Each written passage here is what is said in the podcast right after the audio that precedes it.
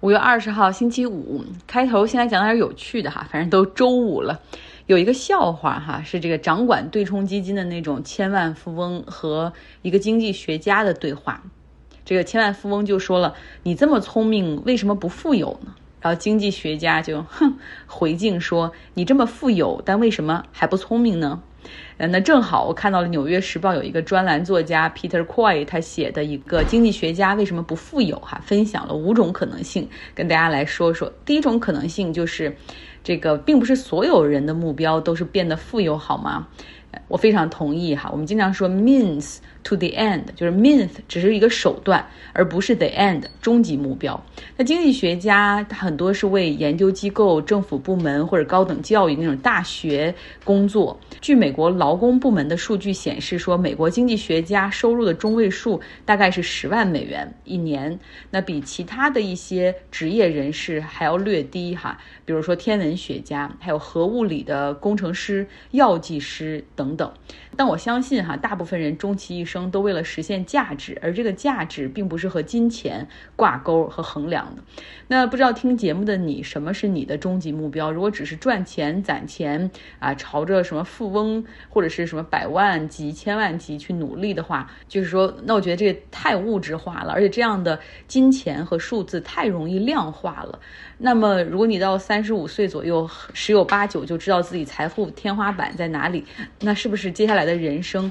就太容易失忘了呢？OK，扯得有点多哈，来分享为什么经济学家不富有的第二种可能性，就是。经济学家他未必擅长理财，有很多的华尔街大佬、亿万富翁，他们有过经济学的这种教育背景，像巴菲特啊、斯蒂文·科恩、格里芬，包括首富马斯克，他们或是本科或是研究生，哈，都是经济学的。不可否认，了解经济学原理对于他们了解市场以及周期有些帮助。但是，经济学说白了是一门社会科学，只不过是混合了数学、统计啊、经济学原理。等等，它其实跟物理、化学这些 hardcore science 是一样的，就是知识不一定能使人致富。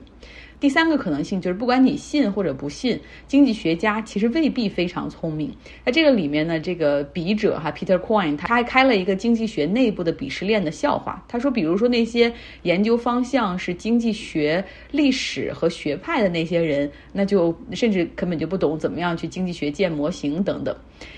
第四个 scenario 可能性就是经济学中最基本的假设，实际上是市场是有效的 market efficiency。那么供需是最佳的手段。这个世界上没有什么东西能够比供需哈更能够反映市场的真实情况。那么市场上的价格实际上就是一切信息的汇总，就不断的有这样的 hypocrisies。经济学原理中的这种假设强化、强化，有的时候会阻止经济学家去尝试进行投资，然后去想办法哈击败市场。那第五种可能性，当然有些经济学家认为他们是完全可以击败市场的，但是很可能他们会错得很离谱。比如说有两个经济学家都是那种得了诺贝尔奖的经济学家，都是一个是芝加哥大学的教授，一个是哈佛大学的教授，他们出去哈，然后组成了一个对冲基金，叫。长期资本，大家听这名是不是很熟呢？然后这长期资本在一九九八年的时候就是亏了个底儿掉哈，当时俄罗斯债券违约，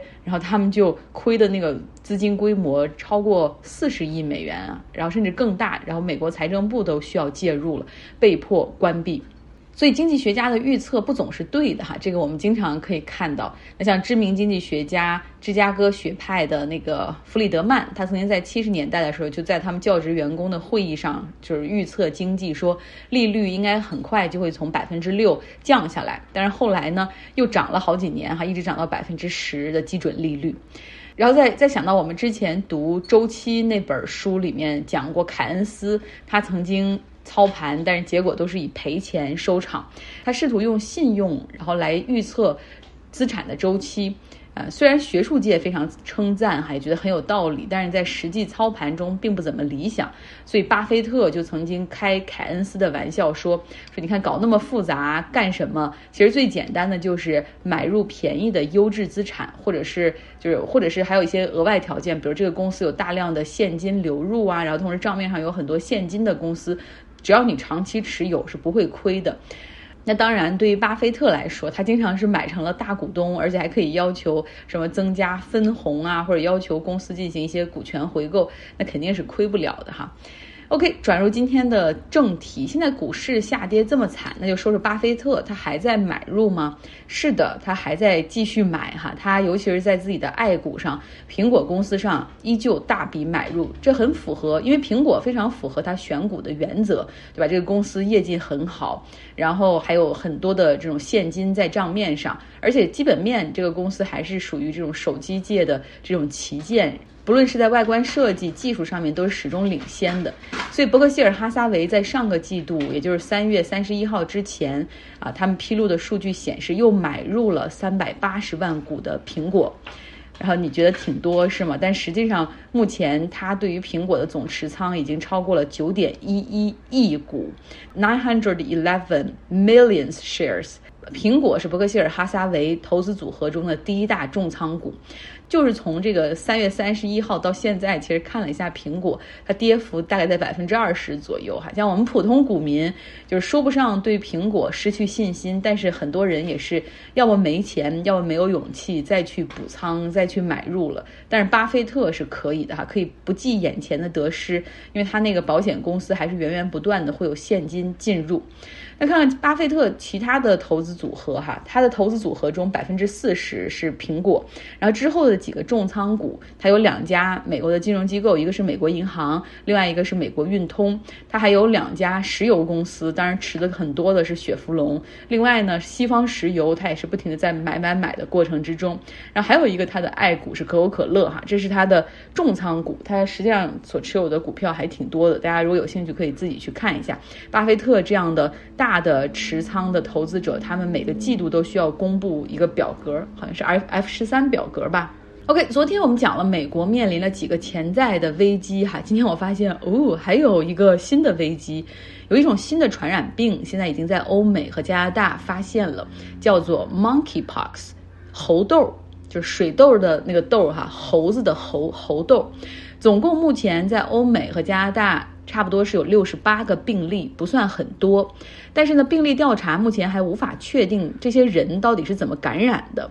尤其是在美国境内的这个哈，呃，这传染病调查这些学家们比较担心，是不是出现了一个新的传播渠道，或者是这个病毒已经变异到一个很适合人际传播的阶段了。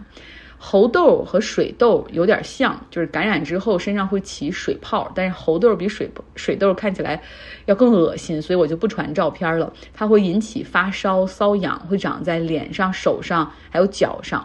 有一种猴痘的病毒，它的那个类型致死率很高，大概是百分之十的致死率。但是还好，就是目前在欧洲和美国的这个猴痘是属于比较轻的病毒类类型，致死率比百分之一还要小。通常二到四周哈，不用吃药也可以自愈。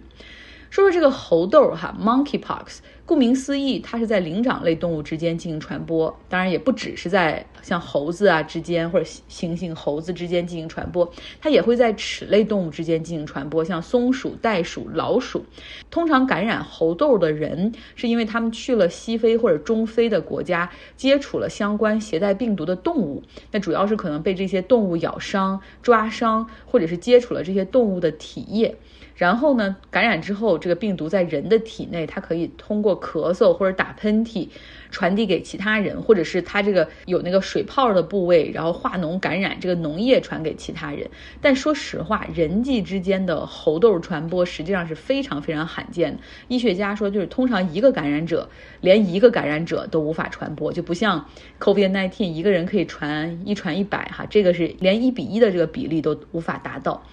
那英国目前发现了八个猴痘的病例，其中有七个人都没有去过非洲，只有一个哈去过尼日利亚。但是这七个没去过非洲的人和这个唯一一个去过尼日利亚的这个。感染猴痘的人，他们之间，你看轨迹是没有任何的交集的，所以初步推测，猴痘这个病毒可能已经在一些社区里秘密的、隐蔽的传播了。那美国所发现的这个猴痘感染者，他呢也没有去过英国，也没有去过非洲，只不过他最近去了趟加拿大。所以这就是让大家觉得是不是其实已经传开了，但是有很多人是无症状或者症状很小，没当回事儿。那病例调查学家在研究是不是还有一种传播，就是因为是体液传播嘛，是不是可能通过 sexual contact，也就是性交传播？其实猴痘，大家讲了这么多哈，但是不是为了要恐慌或者要对这个世界绝望？因为猴痘并不是一种新的病毒，它在地球上已经存在了几个世纪，甚至更久远。嗯，它有的时候和天花。就是这个发病之后看起来很像，所以就是有的时候会被就是当成天花来治。后来呢，随着人类攻克天花，有了疫苗，猴痘也有疫苗哈，呃，所以这个猴痘的病例也是出现了直线的下降。可是最近几年可以看到，在刚果这些地方，它的数量是有所增加的。像二零二零年，刚果民主共和国大概有四千六百例的这种病例，有的是疑似病例。医学家提醒了哈，就是就不要小看这个出现了四千多例，就是每一次爆发，越多的人感染，我们在 COVID-19 上也看到了，其实不是什么好事儿，它可能会在人体内出现各种各样的病毒变异。那么变异之后的这种病毒，它可能就是几代之后会更适应人类的身体和人际传播哈，那这对于我们来说不是一个好消息。最后呢，简短的有两个政治方面的新闻。法国总统马克龙他任命了博尔内出任法国总理，呃是一位女士，她是法国历史上第二位女总理。那今年六十一岁的博尔内曾经在马克龙政府的第一届中，先后是担任了交通部长、生态环境部长，之后是劳工部长。他被任命为法国总理之前是担任劳工部长，那可以看出哈，他是被马克龙委以重任的。那么再来到以色列，以色列政坛之前我们说了哈，执政的这个联盟是八个政党联合起来的，那终于他们的这个裂痕哈挡都挡不住扩大了。其中的这个阿拉伯政党，他们宣布退出联合政府。导火索我们也讲过了，像今年的斋月和犹太人的逾越节期间，这个巴以的百姓在。阿克萨清真寺发生了冲突，然后还有一个更明显的导火索，就是半岛电视台的女记者在杰宁难民营报道以色列军队闯入搜查的时候，被以军开枪直接打死。所以，这个阿拉伯的政党再也没有办法假装什么都没有发生了。那目前呢，这个执政联盟只剩了七个党派，总共有五十九个席位，距离超过半数就还少两个席位。那接下来以色列会不会举行大选？哈，反对党利库德的领导人内塔尼亚胡哈跃跃欲试，非常的 outspoken，就是到处说我我想要重新大选，然后我需要来继续做以色列的总理。